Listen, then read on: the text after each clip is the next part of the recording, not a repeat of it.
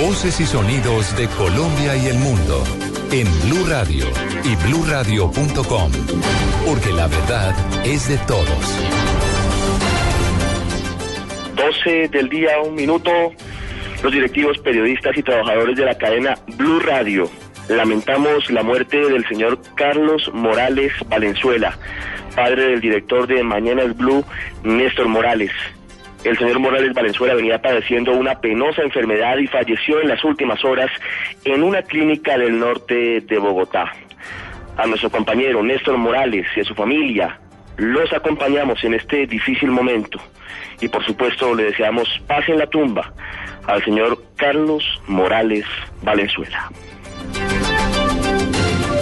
12 del día, dos minutos, acompañamos a la familia de Néstor Morales. Yo soy María Camila Díaz y a continuación les presentaremos las noticias más importantes de las últimas horas. Bienvenidos. Un juez de conocimiento dictó medida de aseguramiento contra el abogado y exasesor de los Nule Álvaro Dávila al tiempo que dispuso su traslado a la cárcel La Modelo de Bogotá. En una audiencia que se prolongó por más de 16 horas, el juez concluyó que Álvaro Dávila debe ser recluido en un centro en un centro carcelario por considerar que es un peligro para la sociedad y para el desarrollo del proceso que se le adelanta por el carrusel de la contratación. A esta hora llegan miles de personas a la terminal de transportes de Bogotá y al aeropuerto El Dorado para viajar a diferentes destinos del país y pasar Navidad con sus allegados. Las autoridades continúan haciendo recomendaciones a los viajeros. Mientras los primeros camiones compactadores para la recolección de basura se alistan para llegar desde Cartagena a Bogotá, el distrito anunció que ya se hicieron las gestiones para completar la flota provisional de la capital de la República. Hoy se cumple un año de la explosión de un poliducto en el sector de Villa Carola, en Dos Quebradas, Risaralda, que dejó como saldo 33 personas muertas. A esta hora se le rinde un homenaje a las víctimas de esta tragedia. El director del IDEAM, Ricardo Lozano, aseguró que el clima será variante en la capital de la República. Afirmó que habrá tiempo seco en el noroccidente del país durante los próximos días. El presidente de Cuba, Raúl Castro, recibió este domingo a su homólogo boliviano Evo Morales, quien ha viajado a La Habana para apoyar al mandatario venezolano Hugo Chávez. Esto lo informaron medios locales.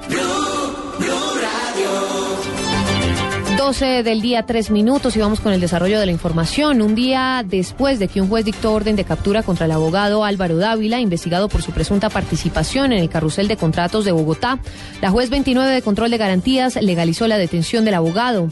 las próximas horas será trasladado desde el búnker de la Fiscalía hasta la cárcel de la Modelo en Bogotá. Marcela Ulloa tiene los detalles de esta noticia. Hola, muy buenas tardes. El abogado Álvaro Dávila permanece en los calabozos del búnker de la Fiscalía a la espera de su traslado a la cárcel modelo de Bogotá, donde será recluido mientras se dicta una sentencia a favor o en contra en su caso. Hemos conocido que sería trasladado hacia las 4 de la tarde hacia ese centro penitenciario y sería solo hasta esa hora cuando culminen las visitas en la cárcel y las celebraciones de Navidad que se adelantan en ese centro penitenciario.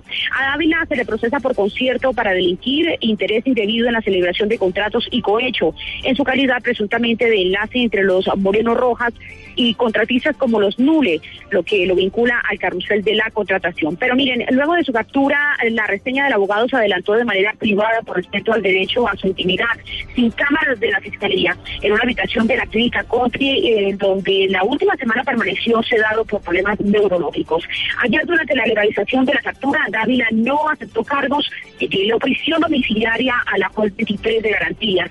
Sin embargo, ella decidió enviarlo a la cárcel modelo. Marcela Ulloa, Gracias, Marcela. Dos el día, cinco minutos. Más de 123 mil pasajeros en 10.500 vehículos han salido en las últimas horas desde la terminal de transporte de Bogotá hacia varias ciudades del país. Vamos con Andrea Holguín, quien se encuentra con los miles de pasajeros que hasta ahora intentan encontrar tiquetes para viajar desde la terminal. Pues todavía se vive una gran congestión en la terminal de transportes de Bogotá de hecho, hemos consultado a varias empresas quienes nos manifiestan que no hay cupo para varias ciudades, para que ustedes estén muy pendientes. ¿Cuáles son? Armenia, Pereira, Cali, Medellín, Ipiales, Mocoa, Pitalito y Manizales e Ibagué. Para estas ciudades está supremamente congestionado conseguir un tiquete. Hay algunas empresas que están contratando buses adicionales, dos o tres buses en el día, así que la gente tiene que llenarse de mucha paciencia. Pero vamos a preguntarle, por ejemplo, a una de las pasajeras que se encuentra aquí en la terminal, cuál es su nombre y para dónde viaja. Marlene Vega para Cali. ¿Ya consiguió ticket? Eh, yo sí compré por internet, pero mi mamá y mi hermana no han conseguido. ¿Y cuánto están aquí en la terminal buscando un ticket? Hace unas dos horitas. Muchísimas gracias y precisamente también hay otra gente que sigue buscando en la búsqueda de un ticket para alguna de las ciudades. ¿Ya encontró ticket? No, todavía no. A Buenaventura. Pero Cali, ninguna de las dos. Vamos a mirar por Cali a ver. Muchas gracias. Esa es la situación pues, que se vive en la terminal de transportes, en donde se espera una gran demanda de pasajeros para estas ciudades en el día de hoy y mañana. También se ha dicho que los trayectos cortos, como son Fusagasugá, como son Melgar, Girardot, sí hay tiquetes, pero para trayectos largos en este momento no hay cupos. Están muy escasos y la gente se tiene que llenar de paciencia si quiere viajar. Andrea Holguín, Blue Radio. 12 del día, 6 minutos. Paciencia para los viajeros. Durante la mañana de hoy, la Policía de Tránsito reportó cierres temporales en algunas vías del país por deslizamientos y derrumbes a causa de las lluvias. ¿Cuál es el reporte hasta ahora de las principales vías a nivel nacional? Muy buenas tardes, General Francisco Patiño, comandante de la Policía de Tránsito y Transporte. Sí, muy buenas tardes. Eh, tuvimos una, un percance esta mañana en la vía Villeta La Vega, ya se solucionó, a las, a las 9 y media de la mañana ya está habilitada totalmente la vía. en vías nacionales, la vía Suaza Florencia, que tiene un problema de un derrumbe. Ya está en la maquinaria del Invías, la Policía Nacional está presente, así lo habilitamos lo más pronto posible.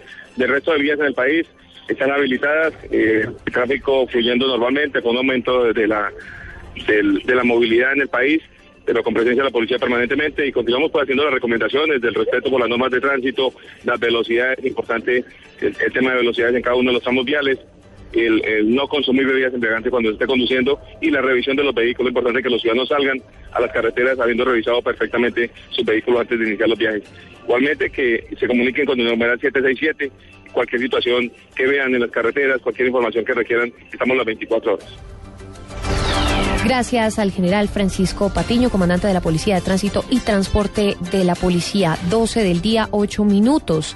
Y en los últimos días se han registrado fuertes lluvias, no solamente en la capital de la República, sino en varias zonas del país. El director del IDEAM, Ricardo Lozano, aseguró en Blue Radio que el clima será variante en Bogotá y afirmó que habrá tiempo seco en el noroccidente del país en los próximos días. Es muy normal que esto suceda, como lo dijimos del IDEAM Estamos en la etapa de transición a la temporada más seca del año.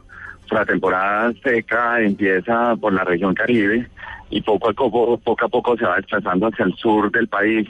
Entonces ya estamos disfrutando de tiempo muy seco e inclusive de altas temperaturas en Cartagena, en Barranquilla, en Santa Marta, la gente que ya está disfrutando de la playa, de la brisa y el mar en el Caribe, pues está disfrutando de esa temporada seca, lo mismo en la región de la Orinoquía, a pesar que ayer tuvimos algunas lluvias, en, Villavicencio, pero en el centro del país, generalmente en horas de la tarde se están presentando unas lluvias eh, moderadas que pasan, que llegan y pasan, pero que luego tenemos mañanas soleadas. Entonces, esta transición hacia la temporada más seca se está dando.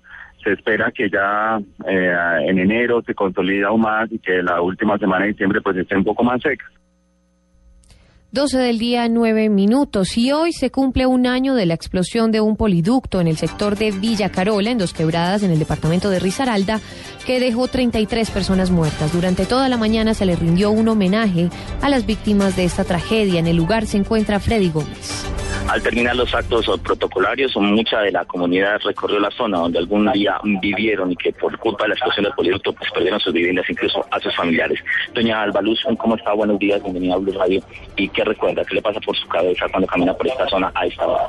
no recordamos sino tragedia, dolor. ¿Cómo fueron esos momentos? Muy horribles, muy horribles, más que ahí perdí a mi mamá. Pero usted todavía tiene secuelas de las quemaduras. Sí, yo tengo secuelas todavía, me quemé el 55% del cuerpo. ¿Le respondieron? ¿Usted finalmente arregló con Ecopetrol? Todavía no hemos llegado a ningún acuerdo porque lo que me ofrecen para mi casa no es suficiente. Es una de las personas que resultaron damnificadas por la explosión. En total fueron cerca de 33 las personas que murieron, 102 viviendas que quedaron totalmente destruidas y más de 129 familias afectadas. Se espera a esta hora también la inauguración de un puesto de salud y cerca de seis canchas sintéticas que se ha ubicado en este mismo sector. Igualmente mm, se va a entregar un monumento en honor a las víctimas que corrió la explosión en el poliducto que queda por el, departamento de Risaralda en el sector de Dos Quebradas, que afectó directamente a cuatro barrios en esta zona de este municipio, que es el segundo en importancia en el departamento de Risaralda. Desde Dos Quebradas, Freddy Gómez, Blue Radio. 12 del día 11 minutos. Continúen con toda la programación de Blue Radio.